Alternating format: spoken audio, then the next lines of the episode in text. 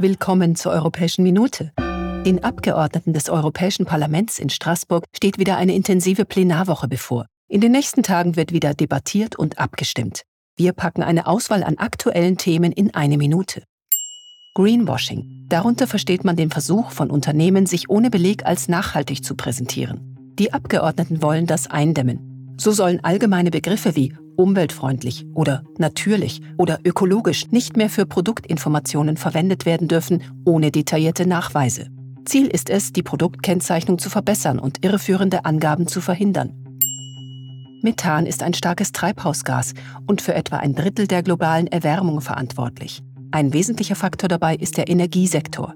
Die Abgeordneten wollen deshalb Maßnahmen setzen und Unternehmen noch stärker verpflichten, Methanlecks zu erkennen und zu reparieren. Außerdem schlagen sie ein verbindliches Ziel zur Reduktion von Methanemissionen bis 2030 vor.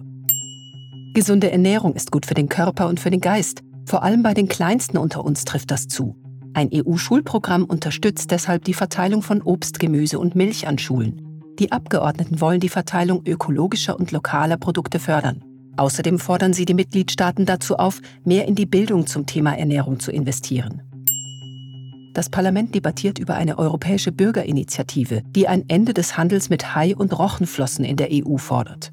Gezielte Maßnahmen sollen die Einfuhr, Ausfuhr und Durchfuhr verhindern. Momentan ist es verboten, Haifischflossen an Bord von Schiffen abzutrennen. Nun soll zusätzlich der Handel mit den Flossen illegal werden.